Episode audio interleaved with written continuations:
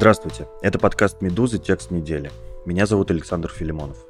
24 февраля исполнился год с начала полномасштабного вторжения России в Украину. Весь этот год мы старались и будем продолжать стараться, насколько это возможно, рассказывать о войне объективно, чтобы граждане России знали о том, что в действительности происходит в соседней стране, которую решил захватить Кремль, чтобы они могли получать информацию не только из сводок пропаганды, но и из первых рук, от непосредственных очевидцев событий, граждан Украины – годовщине начала войны заместитель главного редактора рассылки «Кит» Елизавета Антонова попросила четырех украинцев написать письма россиянам о том, как изменилась их жизнь за прошедший год, что они чувствуют и хотят сказать гражданам страны, которая на них напала. Ей ответили госслужащие из Киевской области, профессор университета из Ужгорода, разработчик игры «Сталкер» и хозяйка сервиса доставки еды из Киева. Сегодня их письма в нашем подкасте.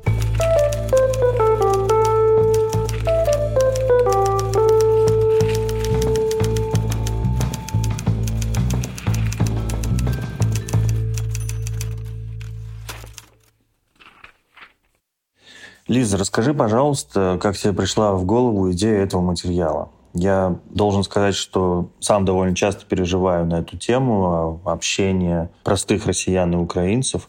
Хотя у меня нет родственников в Украине, и вообще не сказать, чтобы много там контактов и друзей. Но, тем не менее, часто задаюсь вопросами, возможно ли это еще общение или уже нет, смогут ли одни понять, а другие простить. Мне кажется, что уже, к сожалению, между нами растет стена, и от этого я сам порой испытываю какую-то неловкость или прям впадаю в ступор при личном общении.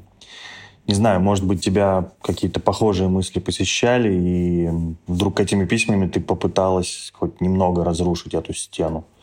Ну, в общем, расскажи, как ты смогла реализовать эту идею. Привет, Саш. Началось все с того, что я написала просто своему старому другу, который живет под Киевом. Мне просто захотелось узнать, как он. И, подавшись просто порыву, я написала вопрос «Как дела?».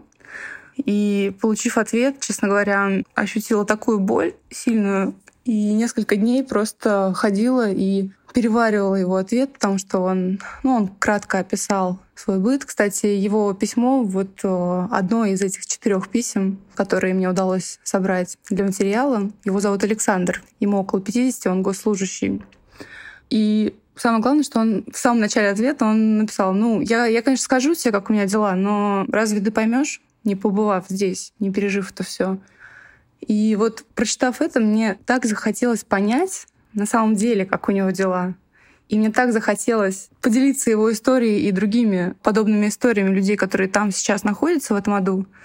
Мне очень захотелось, чтобы мои знакомые, друзья тоже это прочитали. И не знаю, просто у меня действительно есть какие-то друзья, знакомые, люди, которых я знаю и люблю, которые все еще живут сейчас в Украине и никуда не уехали и продолжают просто жить и бороться там уже год. И мне показалось важным ну, хотя бы лично для себя, попытаться сохранить этот контакт с ними. Мне это кажется очень важным. Ну а дальше я попыталась собрать несколько историй людей, которые живут сейчас там. Это четыре совершенно разные истории, четыре человека. Мне кажется, все они совершенно прекрасны. Я под большим впечатлением от этих судеб. И да, конечно, это ощущение стены, про которое ты говоришь, оно, к сожалению, есть, и оно растет. И мне даже в процессе работы над этими письмами, в процессе сбора этих сообщений, из которых мы впоследствии составили письма, мне приходилось как будто эту стену прошибать потому что, ну, например, ведущий разработчик игры шутера «Сталкер» Дмитрий Ясенев, один из авторов писем, он изначально был против того, чтобы написать для нас что-то, и сказал, что, ну, вообще я не даю комментарии российским СМИ, и моя компания категорически отказывается это делать. Ну, их можно понять, разумеется. Но в процессе разговора, мне кажется, мне просто удалось убедить его, что у нас, в общем-то, одна цель и, конечно, это было очень, с одной стороны, очень тяжело работать над этим материалом, а с другой стороны, это было очень терапевтично, если можно так сказать, потому что проговорить эту боль вместе мне было лично очень важно. И с одной стороны, этот текст, конечно, я не ожидаю, что у него будет какой-то большой глобальный эффект. И, конечно, он войну не остановит. И все ужасные вещи, к сожалению, продолжат происходить, но на каком-то микроуровне, может быть, что-то и изменилось. По крайней мере, для меня и, по крайней мере, Дмитра, который изначально категорически отказывался что-либо делать для нас, он после выхода материала написал «Лиз, спасибо большое. Вряд ли один материал изменит что-то в мировоззрении россиян, но вода камень точит». И лично мне в этот момент стало чуточку легче. Александр, 50 лет, Киевская область, госслужащий. На вопрос «как дела?» ответить можно, но тот, кто не пережил этого, все равно не поймет. Тут есть два уровня. Самый сложный – приучить мозг жить в реалиях войны. Основная проблема психологическая. Все сломано, семьи разбиты. Весь этот год я живу с собакой. С марта не могу убрать в квартире. Вещи детей разбросаны, собирались быстро – Тогда шли бои под Киевом, хотели взять в кольцо. Успел вывести их и вернулся. Поездки в метро теперь планирую так, чтобы по времени они совпадали с наиболее вероятным временем ракетных атак, а решение бытовых вопросов с графиком отключения электричества. Даже если ты не на фронте, война забирает часть жизни у всех. Я не смогу вернуть время, которое мой сын растет без меня. Точно так же дети без детства. Я до сих пор живу в 24 февраля. Много картин в голове. Очень ярко. В пустом магазине обуви девушка-продавщица смотрит через витрину на автомобильную пробку из города. Тысячу людей бегут, а она пришла на работу и спокойно ждет покупателей. Внешний Киев живет обычно, только в темноте. Сирены воздушных тревог, но это все ерунда. Внутри пустота и ненависть. Мир наступит при любом исходе войны. Но нас устраивает только тот мир, который наступит после нашей победы. Мир, который предлагает нам агрессор, сдавайтесь, и мы перестанем вас массово убивать, это смертный приговор с отсрочкой проведения в исполнение. Сейчас мечта одна, чтобы Россия поскорее утратила всякую возможность кому-либо угрожать.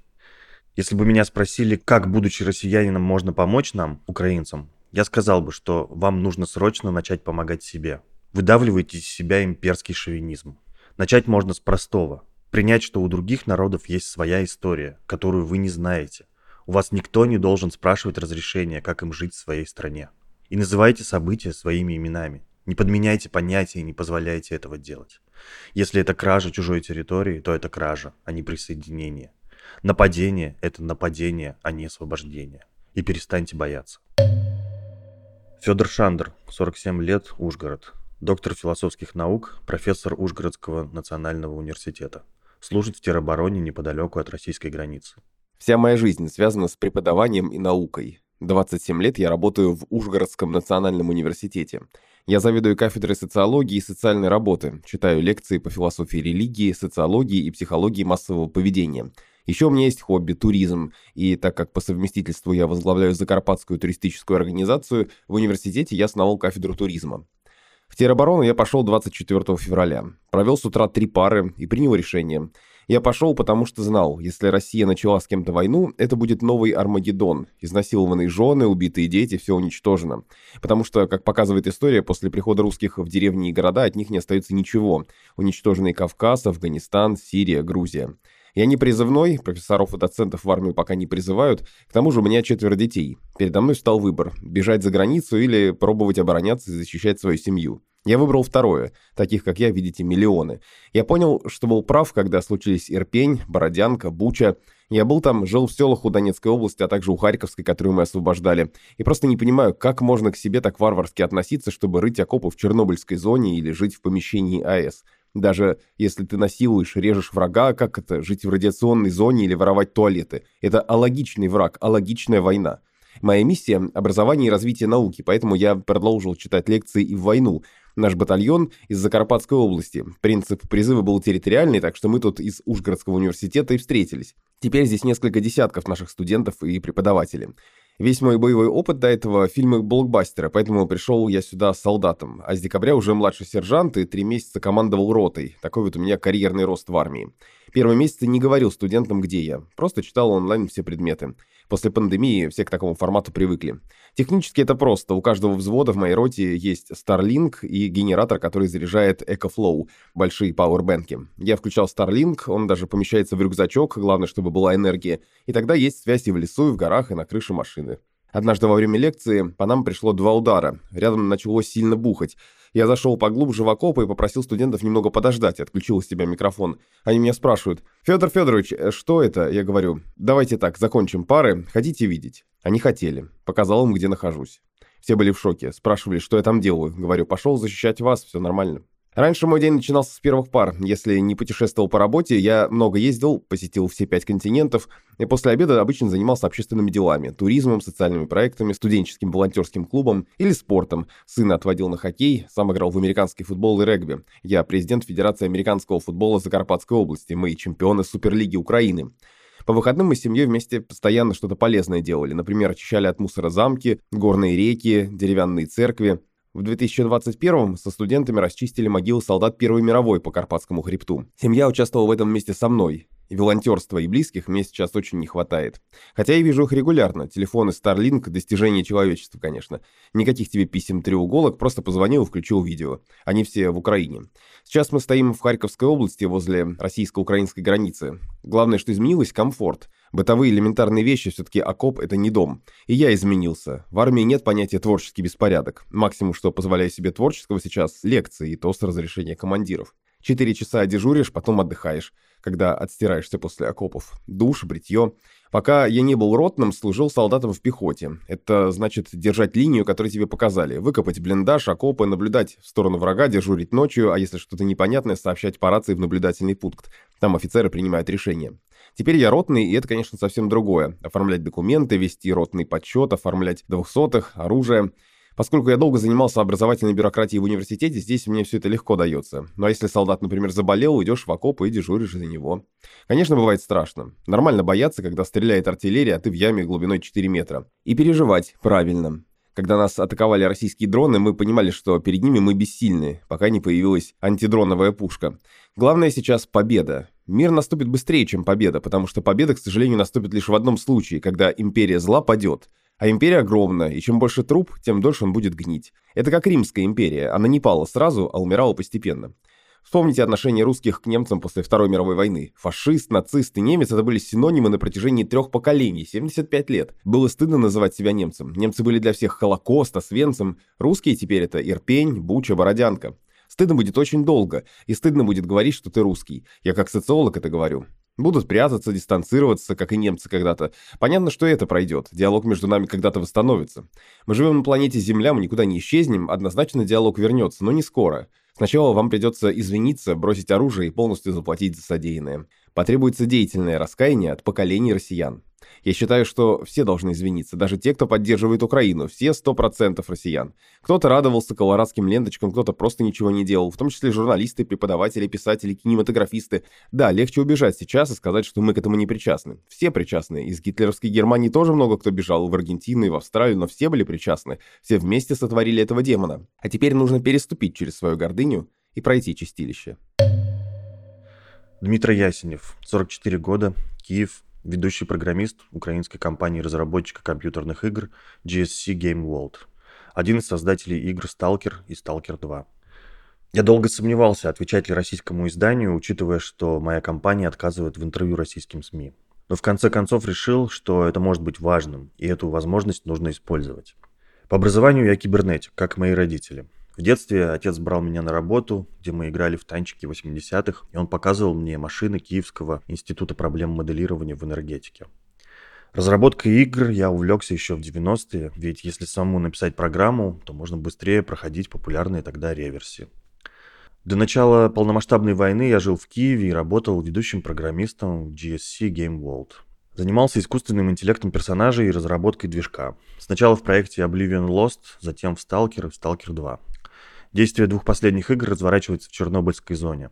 Работы было много, но она захватывала. В классических IT-проектах мне часто было недостаточно интересно, не хватало вызовов. Война изменила все. Уже за несколько дней до вторжения, после обещаний Путина показать нам, что такое декоммунизация, я понял, что грядет война, но отказался выезжать за границу. Честно говоря, не думал, что Путин пойдет на Киев. Это казалось абсолютным безумием. Решил записаться в тероборону, чтобы быть полезным, когда начнется. Но не успел оформиться до конца. Как раз 24-го должен был занести медсправку, но ранним утром я проснулся от воя сирены. Никогда до этого ее не слышал. Прочел новости, обзвонил друзей и поехал записываться в тероборону. Принимали уже безо всяких медсправок, только по паспорту. Когда-то у меня была военная кафедра в университете, ничего оттуда не помню. Вот и весь мой опыт на начало войны. Пошел в чем был. Джинсы, куртка, рюкзачок сталкера. Ночь провел уже не дома. Утром выдали оружие, аптечку. Я позвонил домой и попрощался на всякий случай. Вокруг постоянно выли сирены, народ бегает, суетится, вдалеке слышны взрывы. Если бы я представлял себе начало Третьей мировой, примерно так бы оно и выглядело. Первую неделю было очень тяжело, так как мало что было подготовлено. И холодно, и форму, кстати, отличную, выдали лишь потом. Сначала я дико мерз в джинсах и куртке. Первые дни пять вообще не мог заснуть, трясло от холода, и это мешало спать. Да и спальников не было, а пол ледяной. Ведь помещение до этого не отапливалось. Постелили какой-то картон и пенопласт. Потом жили в подъездах домов и через пару недель отправились на пункт постоянной дислокации. Дежурили на блокпостах по 4 часа поочередно. Я постоянно переживал, что в перчатках не удастся вовремя сдернуть предохранитель на автомате Калашникова, хотя я его отогнул достаточно сильно. Один парень у нас так отгибал, что сломал его. Я находился в непосредственной близости от Киева, что меня, конечно, сильно согревало. Семье удалось уехать в Польшу, когда появилась такая возможность, а родители остались. Через какое-то время нас начали отпускать домой на несколько часов. Смог нормально помыться и выспаться. А затем нас расформировали, и мы снова стали внештатными. Все это время я пытался перевестись туда, где мог бы приносить больше пользы. Наконец мне удалось это сделать, и теперь я занимаюсь работой, которая гораздо ближе к моей специальности, ближе к компьютерам и к железу. Вместе с командой мы разрабатываем решение, которое, на мой взгляд, усилит наши позиции на поле боя. С февраля 2022 года я почти не работаю над игрой, лишь изредка участвую в рабочих дискуссиях и консультирую коллег. Несмотря на это, компания платит мне полную зарплату, и я чувствую их поддержку. То, как GSC выстраивает отношения со своими сотрудниками в ВСУ и теробороне, вызывает у меня большое уважение.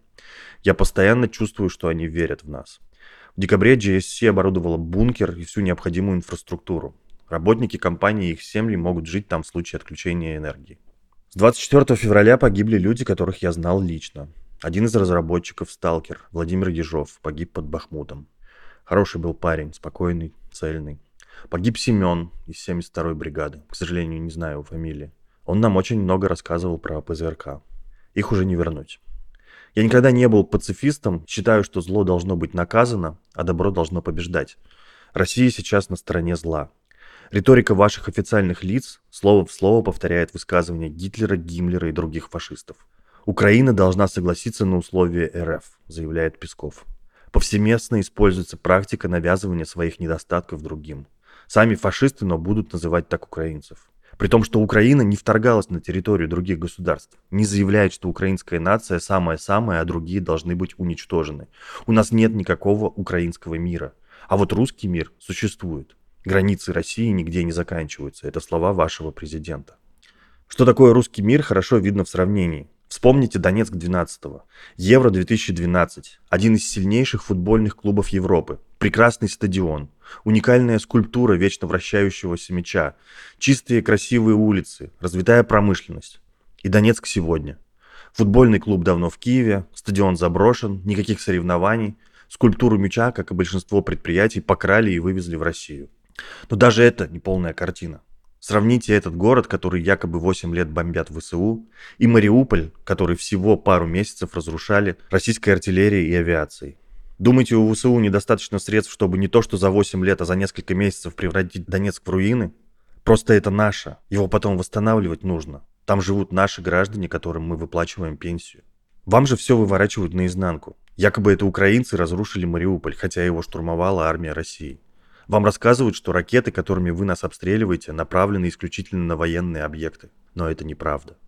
У вас нет такого количества высокоточных ракет, а старые советские ракеты при всем желании не могут попасть точно. Поэтому ракета попадает куда попадает. В последних обстрелах Киева используются ракеты комплексов ПВО С-300 и С-400. Они вообще не предназначены для поражения наземных целей. Как только такая ракета попадает в жилой дом, сразу же ваши пропагандисты пишут о беспощадной ПВО Украины, которая разрушает собственные дома. Атаки ракетами и беспилотниками на объекты гражданской инфраструктуры – это терроризм. Вас все еще удивляет, что Россию называют государством-спонсором терроризма? Вам рассказывают, что Россия кого-то спасает в Украине, борется за права человека. И это говорят ваши государственные руководители, которые полностью уничтожили права человека в собственной стране. В России уничтожены свободные СМИ, нет независимых судов, а в тюрьмах творятся ужасные вещи. Донбасс и Крым – территория государства Украина. Южная Осетия, Абхазия, Приднестровье, теперь Крым и Донбасс. Россия не в первый раз создает кровоточащие раны на теле других государств под видом защиты русскоязычного населения и поддержки народов, стремящихся обрести независимость. В то же время, когда Ичкерия боролась за независимость, Россия заняла противоположную позицию, называя это сепаратизмом. Украина сама будет решать, в какие военные союзы входить и с какими государствами дружить. Без вас. 2014 год начался с оккупации Крыма. Атаку на управление полиции и СБУ в Славянске начал Игорь Гиркин, гражданин РФ. Все оружие, танки, артиллерия, боеприпасы, все там из России. Там не было ничего, пока вы туда не завезли. Донбасс никогда не был независимым государством. Вас возмущает, что в Украине сносятся памятники российским культурным деятелям? Это реакция украинского общества на использование русской культуры в пропагандистских целях. Лучше отказаться от русской культуры, чем жить в русском мире. На данный момент выбор стоит именно так, и вопрос этот ребром поставили вы. Вся Украина сейчас мечтает лишь об одном – о полной и безоговорочной победе. Возврат всех территорий, вступление в НАТО и ЕС, наращивание мощностей на границе с РФ до такой степени, чтобы не было желания посмотреть в нашу сторону криво, чтобы ни одна ракета не пролетела. Что будет, когда вы сможете изменить власть, неизвестно, но пока так. Помните фильм Марка Захарова «Дом, который построил Свифт»? Там есть замечательный эпизод, когда стражнику рассказывают о его предыдущих жизнях. И в каждой из них он стоит на площади и охраняет тюрьму. И ничего не меняется из жизни в жизнь, то есть из поколения в поколение. И тогда стражник решает что-то изменить и ценой своей жизни отпускает из заключения уличных артистов.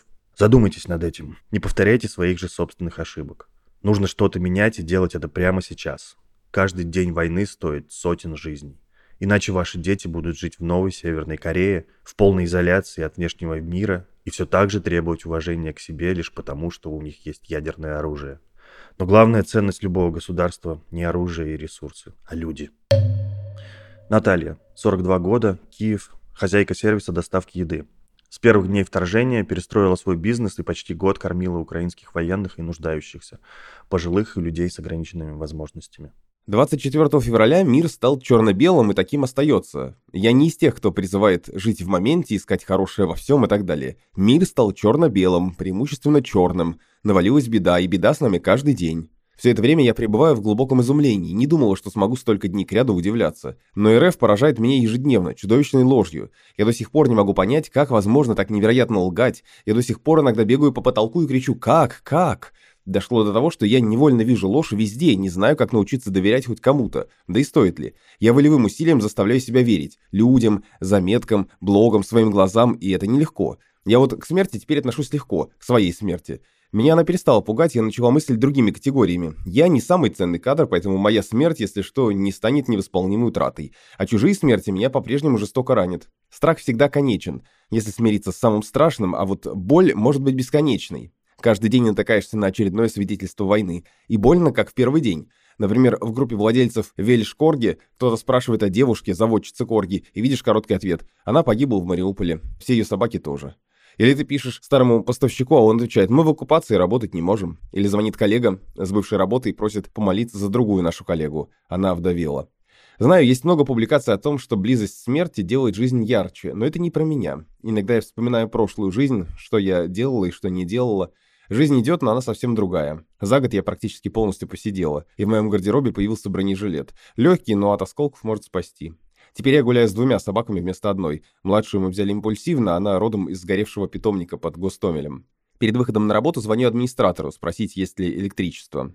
Кухня, у меня небольшой сервис доставки, работает и без света, а я не могу, нужен интернет. Не гуляю по вечерам в парке с подружкой Дашей, парк не освещается, очень темно, и Даша боится. Дашин муж ушел на фронт 25 февраля прошлого года и еще не вернулся. Я хожу обязательно с фонариком, иногда с рацией. Пишу маме и сестре, у нас ракетная атака, может лечь связь. Раньше не приходилось такое писать. Не планирую развитие бизнеса, инвестиции, написала это слово, аж засмеялась.